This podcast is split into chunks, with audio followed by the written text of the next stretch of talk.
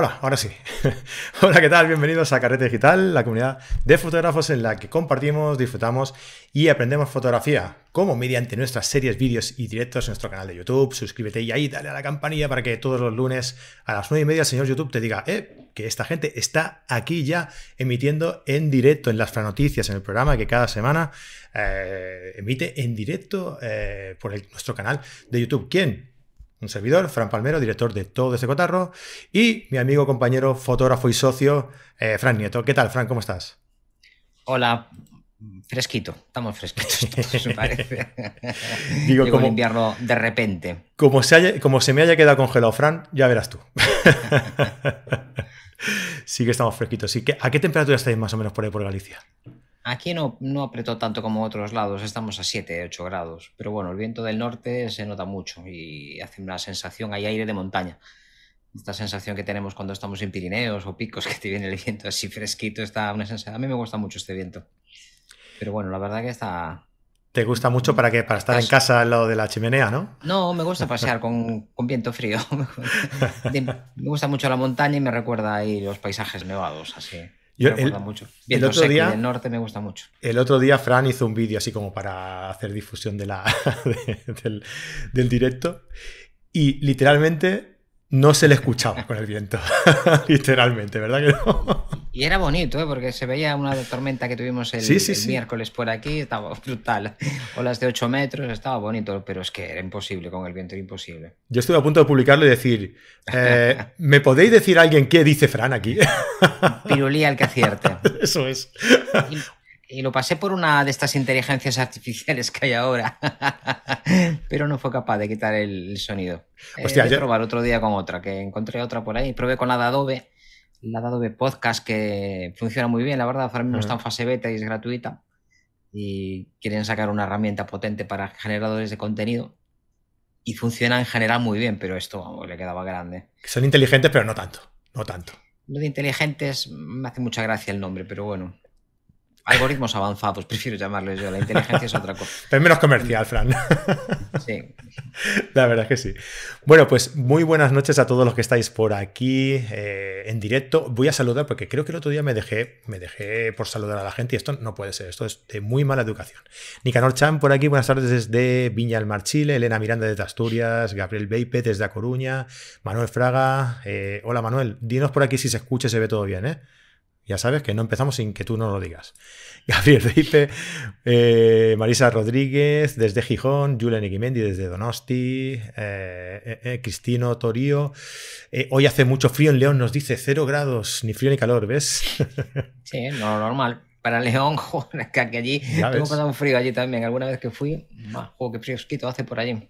Por cierto, Cristino, acaba de salir, porque Cristino fue el ganador de la camiseta de carrete digital cuando hicimos la, la encuesta pues uno de los ganadores, el de los suscriptores, fue Cristino. Y hoy sale tu camiseta para allá, para, tu casa, ¿vale? Así que cuando llegues, ya sabes, nos lo dices y, nos etiquetas y, lo compartes por ahí y, esperemos que te guste sobre todo eso, ¿eh? Ah, buenas noches, José, Esther García desde Cantabria, Eric Exredar, uh, Manuel Fraga, se os oye bien, bien. Podemos empezar, Fran, perfecto. Venga.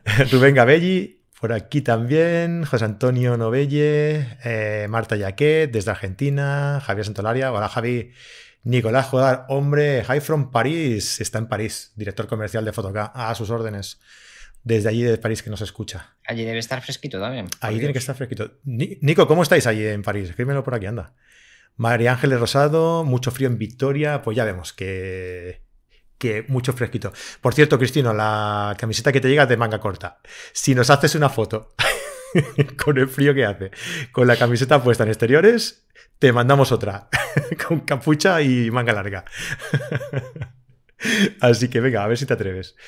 oye, eh, hoy hemos venido, eh, pues como habitualmente estamos haciendo desde que llegamos, eh, desde que empezamos esta nueva temporada, hacemos este directo en dos partes, digamos, ¿no? La primera parte eh, es este directo en el que, bueno, explicamos algunas noticias, cosas de interés, algunos consejos y tal. Y en la segunda, pues ya os damos la carrete class, que en este caso hoy vamos a, en lugar de, hacer una carrete class, vamos a hacer un encuentro carretero. Es un poco diferente, ¿por qué?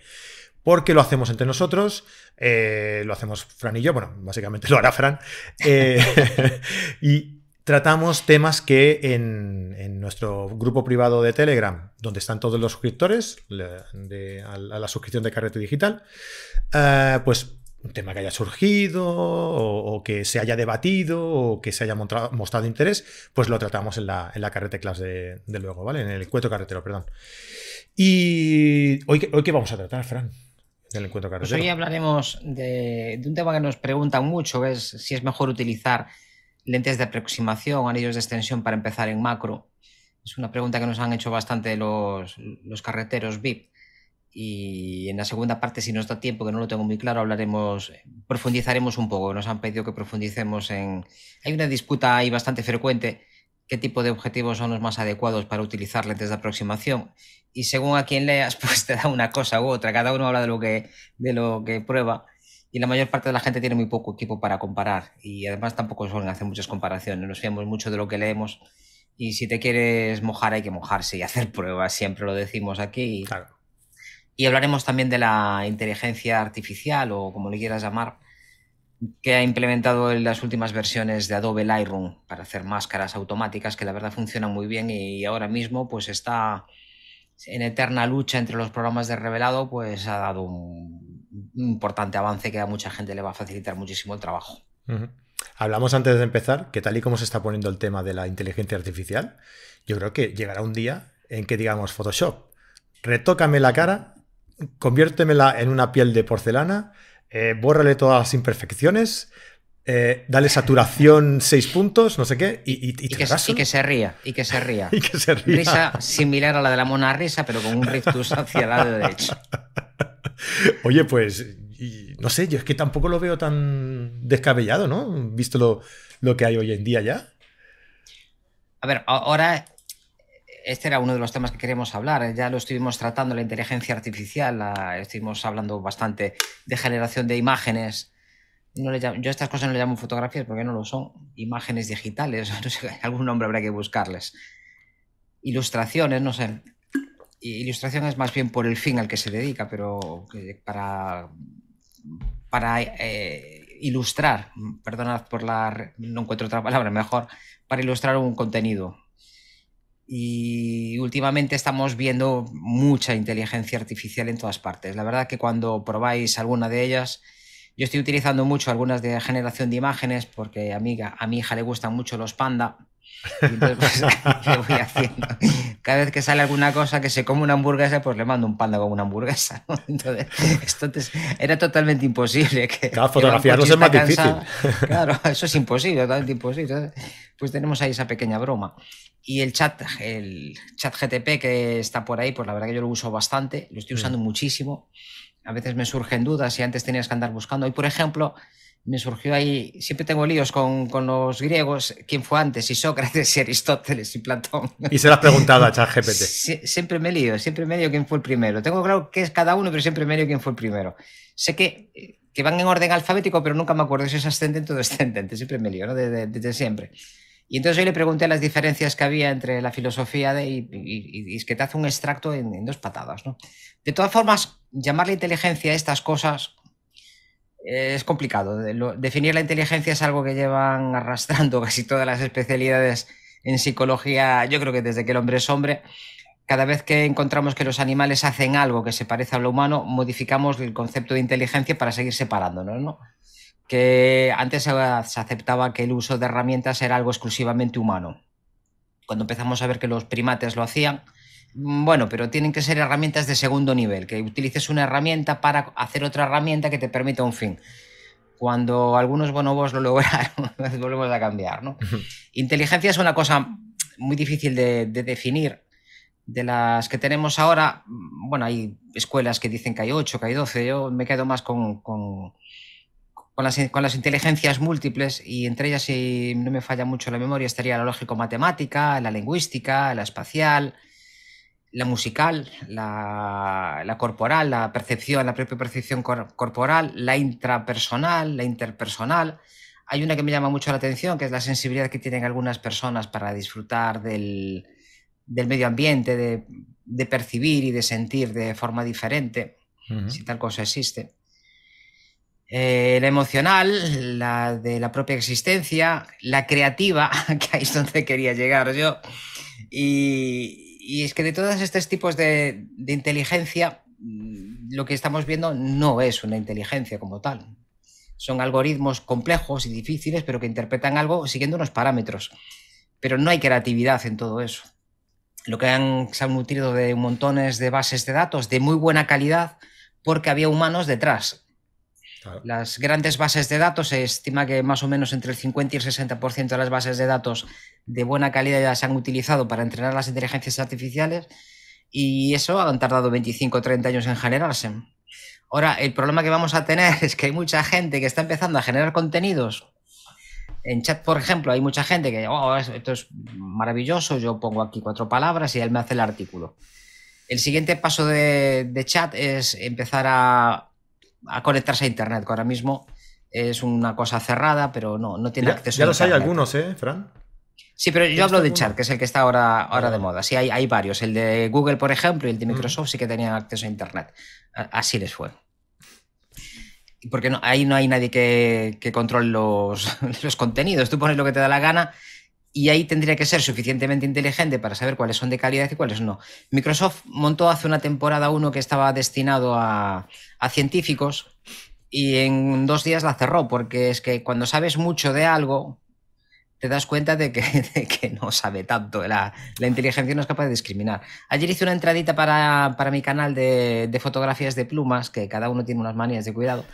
Y entonces, pues una de las plumas que tenía, le dije a ver qué sabe chat GTP de esto y le escribí el nombre y le di una pequeña reseña y dije, escríbeme 250 palabras de esto y es que no acertó casi nada.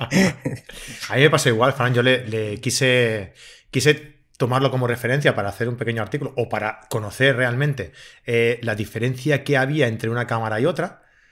Y, claro, como las cámaras eran tan actuales, ah, pues se este hacía un lío. O sea, no, no, no, no, daba, no daba pie con bola la, base de datos que las bases de datos que han manejado hasta, hasta, hasta el 2021. Entonces, si son muy recientes, no tienen ni idea. No tienen absolutamente ni idea. Y cuando no sabes, que inventa. De hecho, si, si, ves que se equivoca y le dices, creo que esto no está así, pues es que acepta, la, acepta que está equivocado. sin ningún problema, sin ningún problema. A mí me gusta mucho. la verdad que lo paso muy bien con él, porque para recabar información y sintetizarla es maravilloso. Para corregir textos o traducirlos funciona muy bien. Ah, la diferencia entre eso y Google es que en Google tienes que discriminar entre todo lo que te enseña ¿no? al hacer una búsqueda. Eh, y este lo único que tienes que hacer lo único, ¿eh? entre comillas, es, corregir lo que te da, ¿no? Revisar lo que te da para, realmente no, no, cagarla, ¿no? Y ver que es, que es cierto lo que te está diciendo. Sí, cuando haces cálculos y demás, a veces se puede equivocar y interpretarlos de forma diferente, porque en realidad no sabe lo que pone. Entonces, esto llevado, que es a dónde vamos, ¿no? Llevado al campo que nos interesa, que es el de la fotografía, desde luego e, e, es el primer punto donde estamos ahora trabajando. Estamos hablando de, de esto desde hace cuatro días. Mm va a seguir avanzando porque al ritmo que evoluciona la tecnología, esto en poco tiempo va a ser realmente un boom. Yo recuerdo cuando nació Google, que yo no sabía ni cómo se escribía, y un buscador nuevo. Cuando estábamos todo el mundo en portales, donde estaba todo, y Terra y todo aquello, donde tenía que estar todo en el mismo sitio, Yahoo. Terra, ¿cómo suena eso? Sí, esto es prehistórico, sí, esto es prehistórico. Pero yo, yo llevo en Internet con web desde el año 97, una cosa así. Yo, mm fui pionero en, estas cosas. Y, y llegó Google y buscabas de otra manera, ya no tenía, joder, buscaba en cualquier sitio y con palabras clave, con, con, lógica booleana, no, sí, vamos, era maravilloso, aquello era la pera. Y luego nos dio un giga de, de espacio en disco duro, aquello era impresionante, cuando todo el mundo daba 5 megas era impresionante. Eh, fue un salto brutal, un salto cualitativo enorme. Y esto lo estamos viendo ahora. Esto va a llegar en breve. Y esto que comentabas, hombre, no sé si será por voz, no tendría ningún problema, mm. pero la interconexión. Yo recuerdo eh, las selecciones de pelo hace 8 o 10 años estaban a nivel de muy poca gente. Eh, hacer una buena selección de pelo era una cosa muy, muy complicada y había que dominar muchísimo muchas cosas. Y ahora mismo es que los últimos, las últimas IA que tiene Photoshop es que te hacen aislar, te aislan el pelo con una calidad brutal y con una precisión increíble. Y, esto que veremos en la segunda parte aplicado a los retratos es que es impresionante. Veremos alguna fotografía que, la selección no es nada sencilla y la resuelve directamente en un programa que está pensado para revelar, no lo olvidemos, la resuelve muy bien. Y lo mejor de todo eso es que puedes coger esos ajustes, importarlos directamente, si siempre haces lo mismo. Imagínate un fotógrafo de bodas que tiene un estilo, que tiene una serie de historias, porque casi todos trabajan, muchos, fotógrafos trabajan con una serie de presas que le dan un aspecto a, sus imágenes. Una dominante de color en las sombras, en las luces, en los medios, lo que sea, ¿no? Y pues también al final, en la mayor parte de las fotografías de bodas se suelen retocar un poco los retratos. Más o menos, pero casi todo el mundo le toca algo.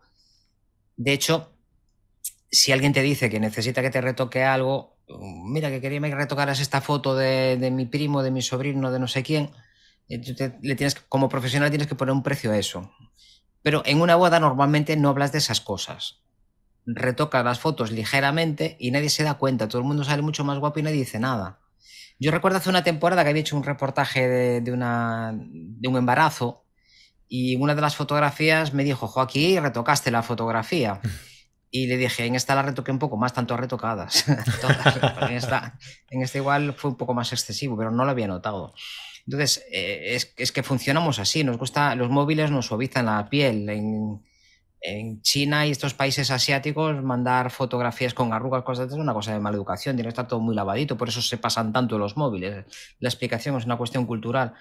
Entonces, el futuro está aquí. ¿Qué va a suceder? Que volvemos a tener otra guerra entre los fanáticos de un lado y los fanáticos del otro. Es que eso no es fotografía. Cada vez que se simplifica algo y se abren nuevas puertas, los que tenían el conocimiento, los que tenían ahí el estatus de que yo sé de estas cosas, pues se revela el ego ahí y dices que ahora lo va a hacer todo el mundo. Con lo que a mí me costó, y ahora esto viene, le das al botón o le hablas y ya está. Hace una selección y eh, no, tendrá mucha dificultad.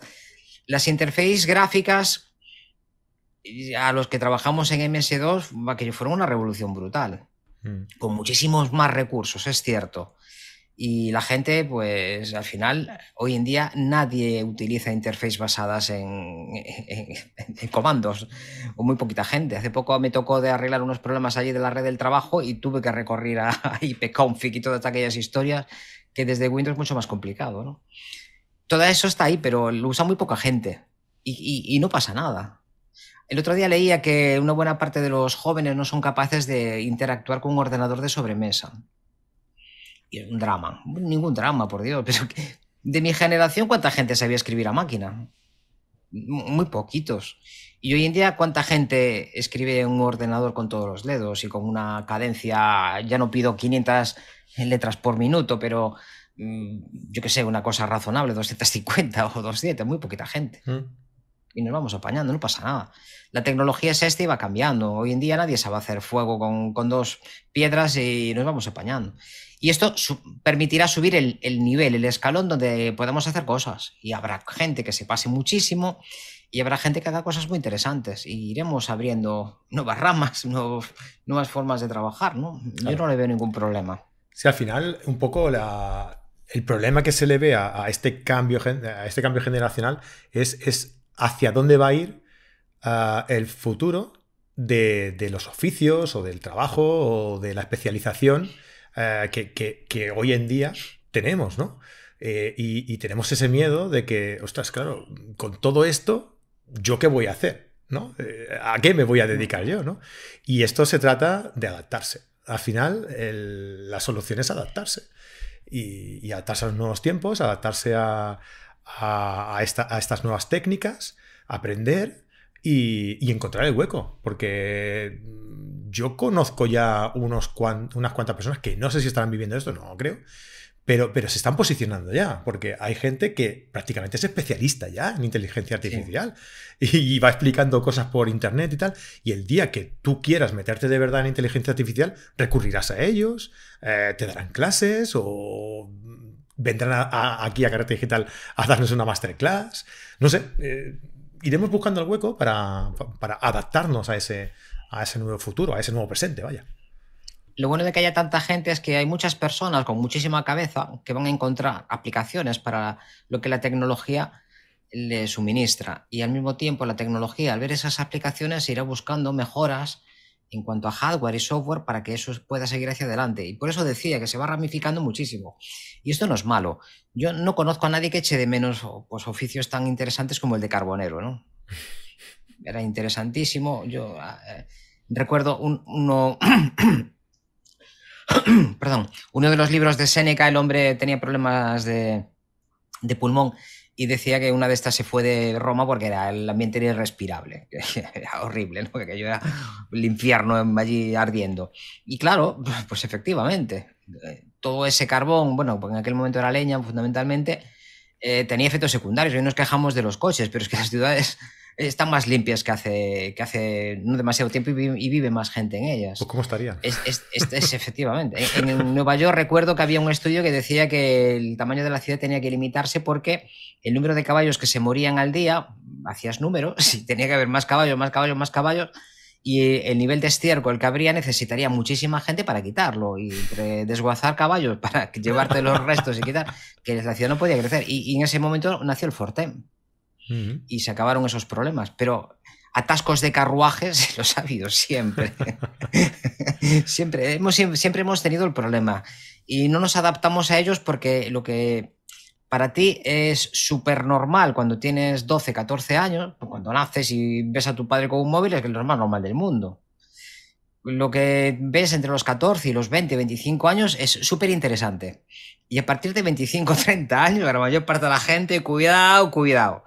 Hay muchas cosas que se han perdido, hay muchos oficios que se han perdido, a pesar de que alguna gente intenta mantenerlos, y es una cosa muy bonita. ¿eh? Eso debería, esas tradiciones deberíamos de conservarlas porque nos dicen de dónde vienen y, lo que ha sucedido antes de que llegáramos nosotros, muchísimo tiempo antes. Pero ahí lo que se está automatizando no son oficios, son tareas. Y hay algunas tareas que son ingratas, que son aburridas, que son y ahora nadie, nadie protesta que la alta tecnología está llegando a, los quirófanos y que estén las máquinas como Da Vinci, que te puedan operar con eso desde casa de San Pito Pato y que la incidencia de, problemas pues sea muchísimo menor, la mitad o la cuarta parte que si te operan en directo con, a la antigua usanza. No he visto a nadie que se queje de eso. A nadie. De hecho, ni siquiera los médicos Pensando que le van a quitar la faena, ¿eh? ni siquiera ellos. No, es que no se la van a quitar porque se van a especializar muchísimo. Claro. Antes, un cirujano de, yo qué sé, un traumatólogo, operaba lo que hiciera falta. De, si era hueso, lo operaba él. Hoy en rodilla, cuidado, que si es el cruzado, ya no es el mismo que te opera el menisco externo y no es el mismo que te opera. Hay cinco o seis especialidades alrededor de la rodilla. En el ojo, el fondo de ojo, el cristalino, el retina hay super, una super especialización, a eso vamos, a una super especialización porque nuestra cabeza es muy limitada. Eh, la última persona que se cree que abarcó todo el conocimiento fue San Agustín. Y desde entonces es que es absolutamente imposible para una persona. Cada vez sabemos más de una pequeña, pequeñísima parte y lo interesante es que podamos interactuar entre nosotros para sacar esto. Y en la fotografía, pues cada vez habrá más gente que se especializa en cosas muy pequeñitas. Hoy en día hay gente que hace retratos y que solo hace retratos, o, que solo hace pieles. Retocadores que solo se dedican a una cosa. Y después habrá más. Y tendrán ayuda de inteligencias artificiales, que para aquel entonces igual sí son creativas.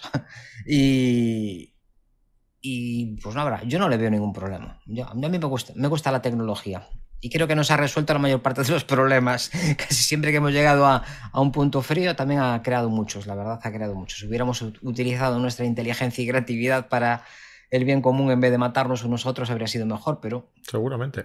Seguramente. Bueno, oye, yo estamos aquí hablando de lo que nos parece a nosotros, ¿no? Estas nuevas tecnologías, hacia dónde va el futuro casi presente ya también de, de la tecnología, pero a mí me gustaría saber qué piensa la gente, ¿no?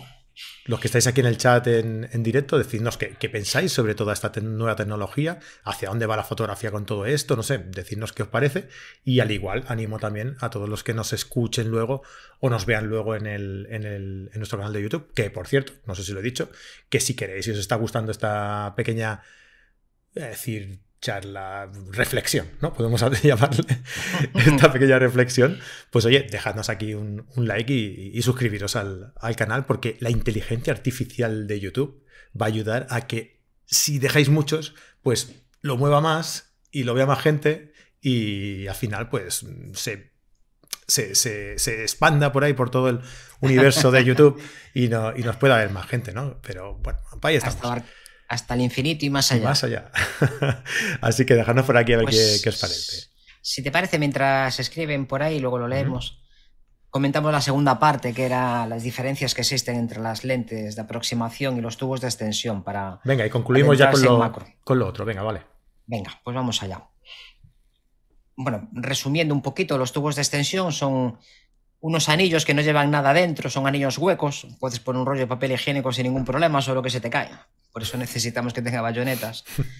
Y separan el objetivo de la cámara. Al separar el objetivo de la cámara, se va alejando y el agujerito que permite entrar la luz cada vez está más lejos, hace un efecto túnel. Y las lentes de aproximación son pues, como un polarizador o como cualquier otro filtro que se roscan en la parte frontal. Los tubos de extensión tienen una ventaja enorme y es que no tienen pérdida de calidad. Como no tiene nada dentro, pues la calidad que tenga tu óptica será la calidad final. Aquí habría que hacer algunos matices, pero serían matices muy pequeñitos. ¿eh? Sí que hay una pérdida de calidad por algunos motivos, pero no vamos a entrar en ello. Aquí no habría ninguna aberración ni óptica ni cromática. Si compras una buena óptica, tendrás un buen resultado, colorín colorado. Nos van a permitir acercarnos mucho al sujeto. Cuantos más anillos pongas, normalmente vienen en kits de tres, aunque últimamente se pueden comprar en, de forma individual, esto se está, está cambiando. Y tienes una gran ventaja, que comprar barato no tiene ningún problema. Te puedes comprar los más baratos que haya o, te los puedes hacer tú, no hay ningún problema. Con dos tapas de objetivo y recortas un poquito, una, una macho y otra hembra que le llaman, ¿no? Y lo recortas, lo pegas con Loftite, le pones un tubo por el medio y ya tienes un anillo de extensión maravilloso, del tamaño que quieras. Un tubo de PVC, lo pintas de negro por dentro y te lo haces tú por, cuatro duros.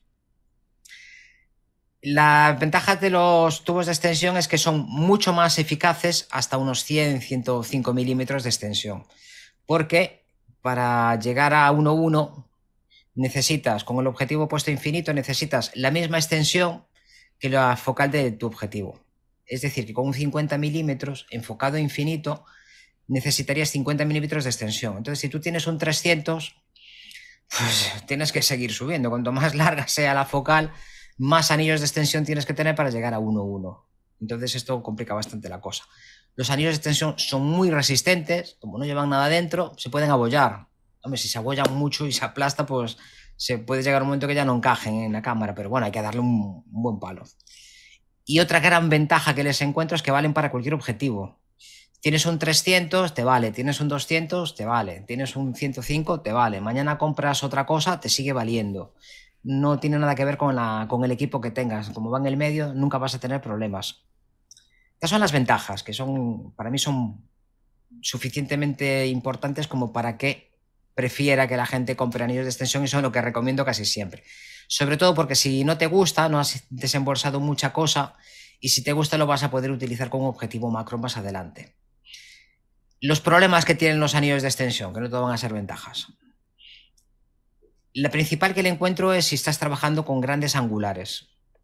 La distancia mínima que puedes poner es la misma que, tienes de focal. Entonces, con 15 milímetros tienes que poner un anillo muy pequeñito, como mucho de, de 15, porque si no, el punto de enfoque, el plano de enfoque quedaría detrás de donde está el sensor y evidentemente no puedes enfocar por detrás del sensor. De hecho, el, plano de enfoque tiene que estar dentro del objetivo. Entonces, si tú pones una extensión de 50 milímetros en un objetivo de 35, no va a enfocar nunca es imposible que enfoque, o, creo que es imposible. Esto, estas afirmaciones no me gusta mucho hacerlas. Muy atrevidas, ¿eh? Porque son muy atrevidas. en, mi, experiencia no, se puede enfocar, pero igual hay algún objetivo concreto que me sorprende tiene la desventaja de que con un teleobjetivo la magnificación que vas a tener es relativamente escasa. Sin embargo, por, ejemplo, lo, que solemos utilizar mucho con 500 y 600 milímetros para fotografiar, por ejemplo, peseriformes, que a lo mejor te enfoca el objetivo a, metro y medio, dos metros, y eso te va bien pues para una corneja o una urraca. Pero para un paseriforme que, son 10-12 centímetros, a veces te queda demasiado hueco alrededor. Entonces, a veces utilizamos anillos de extensión para poder disparar a, en vez de a un metro y medio, a un metro, un poquito más, y, con un anillo de 50-60 milímetros suele ser suficiente. Decíamos que a medida que vas separándolo, hay un efecto túnel que puede ocasionar bastante viñeteado. Si pones muchos anillos de extensión, sobre todo con focales cortas, te puede viñetear bastante. Estamos separando la cámara de la óptica. Si tus anillos de extensión no tienen contactos electrónicos, que son los más baratos, pues en algunas cámaras puede que pierdas el autofocus, que no es mucho trauma porque en, macro la verdad que, salvo contadas excepciones, suele dar más problemas que otra cosa. El problema es que en algunas cámaras, sobre todo de gama baja, pierdes también la posibilidad de, de, exponer correctamente. No funciona el fotómetro. Tampoco es muy grave porque tenemos el histograma y hoy en día casi todas las cámaras tienen histograma en tiempo real, lo miras y ya está, ¿no? O haces una foto y corriges, tampoco con las cámaras digitales tenemos otra forma de entender la vida. Mira, hablando de la inteligencia artificial, cuando salieron estas cosas, antes tenías 36 fotografías para, para, dos meses de vacaciones y ahora 36 fotos las haces de, la bebida que te estás tomando en un chiringuito en la playa, ¿no? Es verdad. Y, y, nadie protesta, o sea, nadie protesta por estas cosas, pero con la inteligencia artificial sí. Y también, en caso de que estés trabajando en condiciones muy complicadas, si tus anillos no son muy buenos, perderías el sellado. Que yo sepa, no hay anillos de extensión sellados, pero igual me equivoco. Se puede arreglar con juntas tóricas, haciéndose algo a medida, pero bueno, ya es bricolaje. Y no se me ocurre ninguna más así. Y luego estarían las lentes de aproximación, que simplemente se roscan en la parte frontal del objetivo. Aquí no hay contactos electrónicos, tú lo roscas, llegas y ya está. Es sencillito, no tienes que quitar el objetivo otra desventaja de los anillos de extensión, que te puede entrar polvo, no se me ocurrió antes. Aquí no pierdes luz, no hay separación del objetivo, entonces no pierdes luz. Es un problema que con anillos de extensión puede ser bastante, bastante, bastante, sobre todo cuando estás con, muchos aumentos. Eh, hay una, bueno, es la relación de ampliación más uno elevado al cuadrado. Ese elevado al cuadrado quiere decir cuanto más amplíes, pero bueno, esto pasa con anillos de extensión, no es uno de los inconvenientes que le ve la gente, no pasa con lentes de aproximación porque con lentes de aproximación no puedes llegar a tantos aumentos. Entonces estamos comparando dos cosas que son incomparables. Con uno puedo conseguir 8 o 10 aumentos y con, lentes no, no puedo llegar a, tan lejos. Vas a mantener, como no separas el objetivo, no tienes problemas de autofocus ni de enfoque automático, ocupan muy poquito. La verdad que los anillos de extensión son una cosita aquí, pero claro, una lente pesa poco, los anillos pesan poco, pero la lente todavía pesa menos. Y una gran ventaja, que esta sí que es incontestable, es que si tienes un objetivo que no puedes desmontarlo, una, una bridge o alguna cámara o un móvil, que no puedes desmontar la óptica, para poder separarla, pues la única opción son las lentes de aproximación. Ahí, ahí sí que no hay, no hay ninguna duda. Desventajas. Pues las desventajas prácticamente ya las hemos dicho cuanto más barata sea la lente de aproximación, más aberraciones ópticas y sobre todo cromáticas vamos a tener. Las cromáticas no son tan problemáticas porque hoy en día en digital pues podemos ir allí al tirador, coger el cuentagotas y quitar las aberraciones o por lo menos minimizarlas mucho. Que la calidad en esas zonas queda comprometida, eso también es importante, no, esto no sale gratis. Pero lo que sí tenemos es una pérdida de nitidez apreciable en los bordes del fotograma. Suelen enfocar bien y tener una buena nitidez en el centro, pero a medida que vamos aumentando las dioptrías, que es la potencia que tiene de, ampliación, igual que las gafas, cuantas más dioptrías tengas, más vas a notar esa diferencia entre los bordes. Salvo que pases a lentes de, que están compuestas por dos o tres lentes, normalmente es un triplete óptico, que son las lentes acromáticas. Acromáticas porque no producen aberraciones cromáticas. Pero ya estamos hablando de unos precios ya bastante diferentes. Por el precio de una de estas lentes te compras unos anillos de extensión bastante decentillos. Magnifican mucho menos que los anillos de extensión, como yo decía. Se pueden romper si se te caen eh, y tienen un tamaño fijo, que es otro gran inconveniente. Tú puedes decir, bueno, pues me compro, tengo ópticas de 67, de 72, de 77, bueno, me compro lo de 77, que sería la más cara de todas, y si es de 77, en algunas, en algunas lentes de aproximación, algunas marcas, no las tienen tan grandes, las tienen de 52, de 62, de 72 y a partir de ahí ya empieza a ser complicado. Pero bueno, si la encuentras y se adapta, pero y si mañana te compras pues un objetivo eh, de estos, un AR, un 24 no sé cuántos y, lleva lente de, 82, pues que ya necesitas otra lente, volver a comprar otro anillo. Este es un problema importante. Suelen empeorar bastante la calidad que da el desenfoque, el bokeh que le llamamos. Esto es una cosa también que se vuelve un poco más crispado. Y sobre todo, sobre todo, la pérdida de nitidez de la periferia. Ahí sí que mm, no hay mucho que hacerlo aunque la gente diga que yo no noto diferencia, que esto lo digo mucho, ¿no? Yo no noto, yo no noto, mm, no lo notas porque realmente no lo has comparado con mucha cosa. Yo tengo lentes de, varios tipos y, siempre llevo alguna. Cuando voy a hacer macro siempre llevo alguna porque la suelo combinar con el 105. Yo utilizo normalmente las, las de olla y las de Canon, la 250 y la 500, que son de 4 y de 2 dioptrías. Y hombre, van muy bien y hay que estar muy fino para notar que hay cosas raras por ahí, sobre todo cuando el, sujeto está en el centro, funcionan muy bien.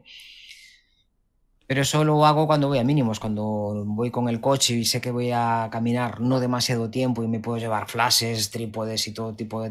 No tengo duda de me llevar de extensión.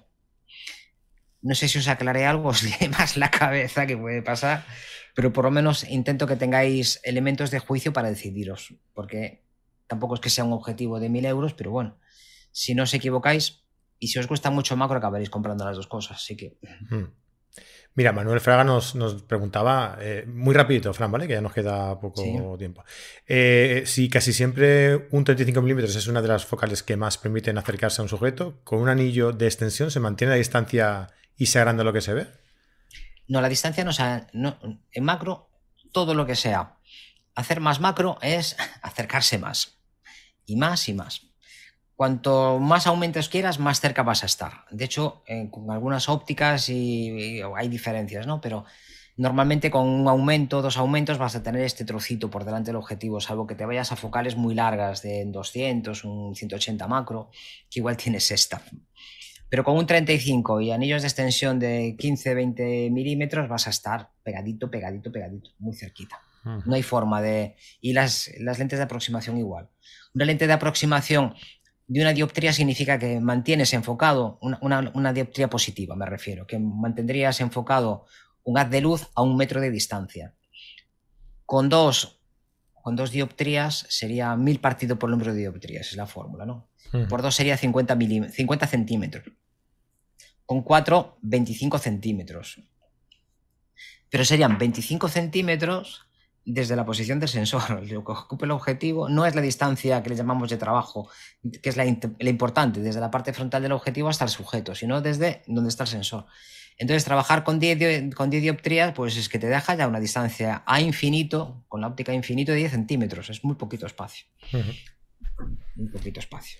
Bueno, pues mm, perfecto. Oye, yo creo que esto lo, explicas en el curso de, de macro, ¿no? Que tenemos en el, Sí, tan detallado como, como, esto no profundice nunca tanto. La verdad que hay cosas que comentamos en este pequeño partidito que profundizamos más que en otro lado, pero bueno. Entonces hay que ampliar el curso, ¿eh, Fran? No, a ver, en un curso cuentas lo que, lo que es necesario para que la gente lo entienda. No, tampoco hace falta llenar todo de, información. Yo creo que, que, lo que contamos en los cursos es suficiente para que la gente que quiera aprender de algo tenga elementos de juicio. En todos nuestros cursos siempre hay eh, hay fundamento. Explicamos de dónde vienen las cosas y por qué. Y siempre pueden preguntar si tienen dudas en cualquier momento. Es que de esto han preguntado varias veces, por eso profundizamos. Y no olvidemos que la gente que paga nuestra suscripción también puede ver esto. Sí, eso es. no hay ningún problema. Sí, no, además, bueno, aprovecho para decir que, si queréis eh, acceder a los cursos de, macro, que bueno, cursos de macro y un montón de masterclass de, de gente que sabe mucho de esto. Ah, como Pedro Javier Pascual, como eh, David Melchor, como Laura García, también hay alguno de, Laura. Eh, no sé, hay un montón de material de fotografía macro, la verdad es que, nos vamos a, volver los especialistas en esto y, que podéis acceder a, ellos si os suscribís ya sabes, 5 euros el primer mes, estamos ahí de promoción. Así que estáis en carretedigital.com, 5 euros el primer mes. Y luego, si os gusta, os quedáis pagando 15 euros al, mes o 150 euros al, año si queréis cambiar a la opción anual. Y si no os gusta, pues oye, sin ningún compromiso, os dais de baja y ya está. Tan amigos, podéis seguirnos aquí todos los lunes eh, en directo y ya está. Ah, venga, para acabar, vamos a, ver. Eh, vamos a escuchar, vamos a leer los comentarios que nos han dejado aquí no, vamos a hacer nada más, ¿eh? solo eso. eso es una cosa por la inteligencia artificial, que vaya leyendo. Le puedes poner la voz, pues, bueno, léeme esto como Bruce Willis. Sería una buena opción, ¿eh? Hay bots que te lo van leyendo. en tiempo ¿eh? real, ¿eh? Ahora hay una aplicación también para videoconferencia, que uno de los problemas que tenemos es que la gente normalmente, yo te miro a ti, que es un problema que tenía siempre, te estoy mirando a ti, entonces en la cámara de que estoy usando, pues se me ve. Sí, sí, sí, sí, Entonces, claro, si miras para arriba no te veo a ti. Entonces, ahora Logitech ha sacado otra inteligencia artificial que modifica la posición de los ojos para que ¿En serio? apunte hacia la cámara, sí. pero no, puede quedar muy natural, ¿sí? No, funciona bastante bien, ¿eh? la verdad. Por lo menos en los vídeos que he visto yo, que evidentemente nos han puesto ello, pero la, idea es muy buena. Yo ya alucino, ya. ¿eh? un momento ya que... esto se nos está yendo, esto se nos está yendo. Pues lo dicho. no sé si hay algún comentario por ahí que sea. Lo que te iba a decir, que, que si la gente quiere acceder a la masterclass también que vamos a hacer luego hablando sobre inteligencia artificial, no solo puede acceder eh, directamente en la reunión que vamos a hacer, eh, sino que lo puede ver también más adelante. Esta es la ventaja también de, ser suscriptor. mira, por aquí nos dice, eh, Manuel Fraga dice que en mi opinión la inteligencia artificial en fotografía traerá nuevas especialidades y nuevos campos, especialidades y nuevos campos, evidentemente. Enrique Reda nos dice que creo que tener un estilo artístico personal y único es siempre algo muy bueno, evidentemente por muy fácil que te lo ponga la tecnología, al final el que tiene la última palabra eres tú. Y el que tiene que tener la educación visual, la educación cultural ah, para, realizar este trabajo, para darle el toque final y el sello y tu, y tu impronta ¿no? a este, al, trabajo que realices, eres, tú. Y ya está. de todas formas, la, la, dificultad que tenga el trabajo no tiene mucho que ver con el resultado, con la valoración del resultado. Lo vamos a ver en mm. otro campo. Por ejemplo, la pintura. En la pintura, durante buena parte de la historia, eh, los pintores hacían sus propios, sus propios pigmentos. machacaban allí, se buscaban la vida, compraban el lápiz azul y lo, lo preparaban. Nacieron los óleos, había que preparar todo aquello. Después lo hacían los aprendices cuando tenías escuela. Hoy en día tú vas a, una, a cualquier sitio de Bellas Artes, te dan unos tubos maravillosos donde echas un poquito y ya está es que se ha simplificado todo, es que toda la vida es más fácil. Ahora hay unos pinceles con unas historias sintéticas o pieles súper raras de, de con pelos de no sé qué. Y esto no lo tenía, pues no tenía ni Miguel Ángel, ni lo tenía nadie, ¿no? Hace, hace 200 años, 300 años no lo tenía nadie. Y de aquella se pintaba, hoy en día se pinta diferente. Lo que pasa que hoy en día, gente con pocas cualidades puede, puede hacer algo.